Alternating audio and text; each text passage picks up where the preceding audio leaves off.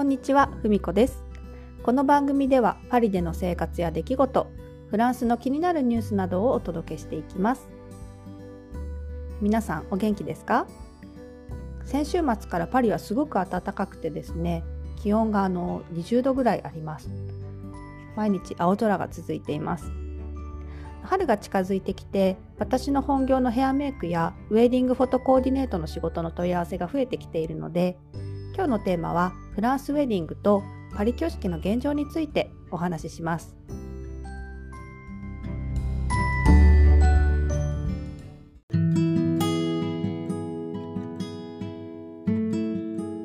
はい、今日のテーマはフランスウェディングとパリ挙式の現状について。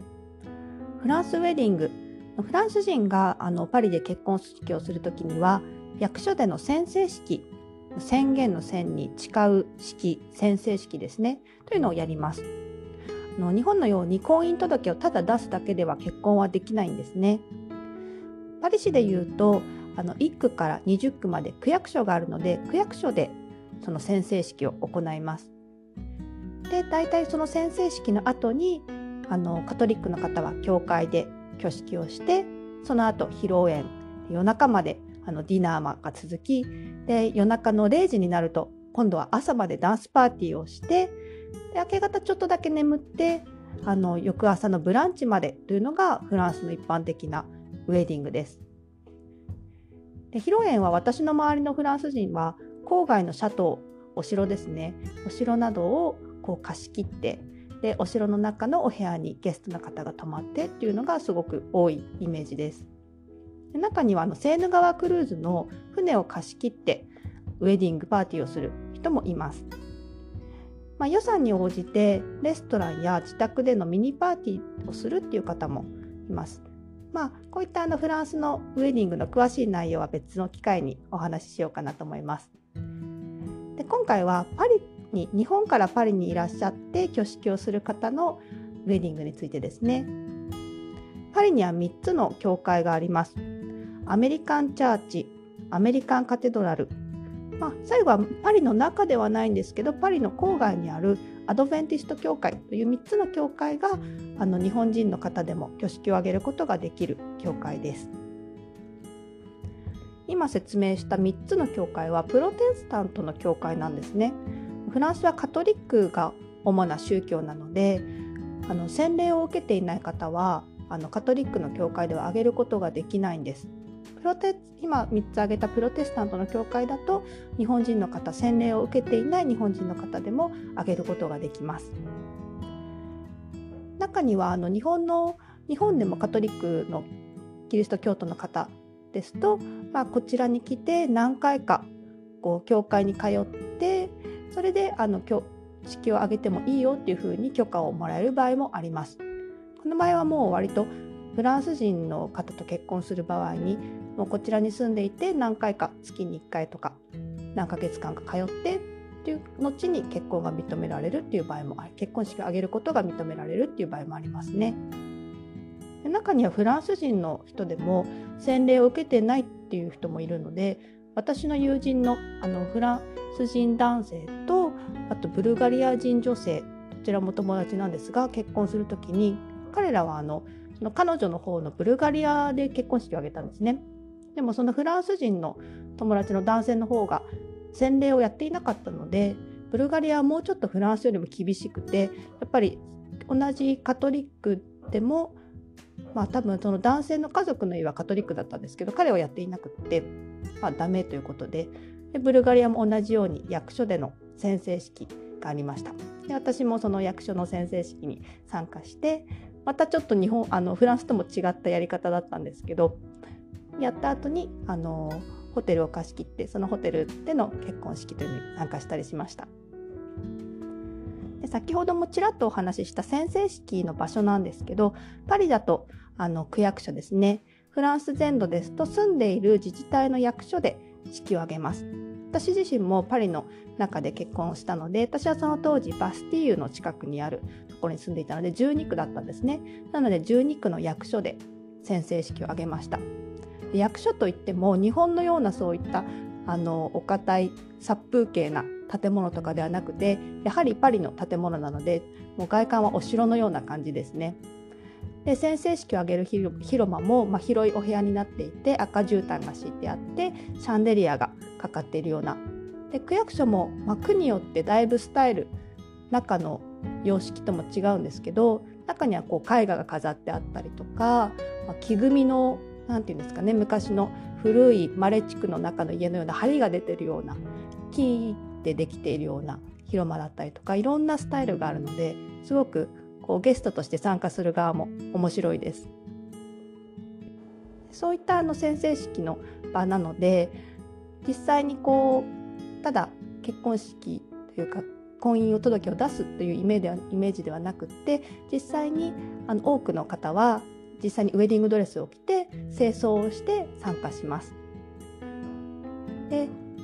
通常の教会の結婚式のようにまあ、誓いの言葉のような宣誓ですね。相手を妻としますか夫としますかっていうあの宣言をします。それが宣誓式なんですね。の後に指輪の交換ですとか誓いのキス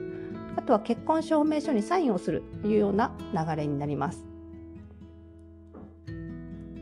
証人は新郎側新婦側ともに一番少なくて2人各2人ですね。で最大4名まで。新郎側2名から4名。新婦側2名から4名。なので合計合わせて4名から8名までの承認が必要になります。でまあブライズメイドのような感じなんですが実際にその宣誓式の広間の中では新郎新婦様がこう真ん中にお二人座ってその両サイドに新郎側の証人と新婦側の証人が座るような感じになります。で現在はやっぱりコロナ禍の影響であの参列者は6名までというふうになっています。昨年私があのヘアメイクとあとフォトコーディネートのお仕事であのお手伝いさせていただいた先生式はパリの中の4 3区？3区の区役所での先生式だったんですがその時はもう結構皆さんゲストの方もすごく参加できてたんですね。でも今年挙げられる予定の方からこうヘアメイクのご依頼のお問い合わせがあった時には、えー、と今年、まあ、いつからかはちょっと私も把握できてないんですけれどもその参列者6名までなので多分6名の中に新郎新婦様含まれないと思うのでまあ新郎様3名新婦様が3名の6名ですよねだからご両親いらっしゃったらそれだけでもう4名なのであと一人一人兄弟が、ね、他に1人で4人家族だったらあれですけど兄弟が何人もいる場合は参列できないのでそれがちょっと残念ですね。で昨年の区役所での宣誓式はあのその時はもうマスク着用が屋内屋外ともに義務になってたんですねフランスでは。でもやっぱりこうせっかくのお祝いの場なので、まあ、新郎新婦様以外は皆さんマスク着用で、まあ、宣誓式の間も写真を撮ったりするのでお二人だけはまあ喋る部分も誓いの言葉ぐらいしかないですしマスクを外してあの宣誓式をやりました。で大体こう宣誓式が終わった後にはそのお城のような外観の区役所の前で写真撮影をしたりするのでその場合はちょっとやっぱりせっかくの記念撮影なので、まあ、皆さん無言で喋らないようにしていただいてその瞬間だけマスクを取ってあの皆さんで全員のお写真を撮ったりしていました。現在のそのフランスでの挙式宣誓式が主なものになるんですが、まあ、コロナの状況の中での宣誓式ということなので今はこのような状態ですね。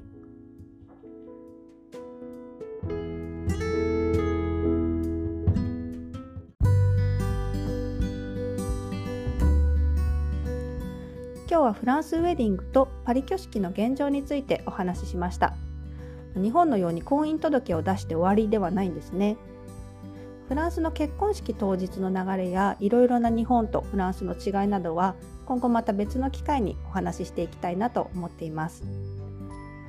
今日の収録ですねちょっとあのトントントンというような工事の音が入っていたらすみません。ちょうどあの私のアパートモンの上の階に住んでいる上のお部屋がですね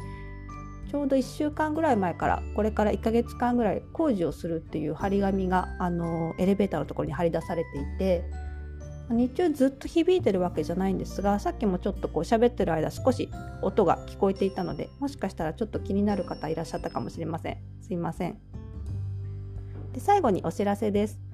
第1回目のポッドキャストでお話ししたパリのレトロカーイベントの様子を YouTube にアップしました。古いバスに乗ってエッフェル塔や凱旋門などの観光地を巡ったんですが一緒にバスに乗っている雰囲気を感じていただけるような動画になっているのでよかったらご覧になってみてください。この私のポッドキャストのタイトルにもなっているタイトルの最後についているラカルト・ド・ヴァヤージュという名前で検索していただくかもしくはパリレトロカーって YouTube の検索窓のところで検索しても多分出てくると思うのでで SMS は他にも Instagram は毎日更新しているのでよかったらそちらも合わせてよろしくお願いします。それでは4回目の配信を聞いてくださりありがとうございました。今日はこの辺でまた次回お会いしましょう。今日も素敵な一日をお過ごしください。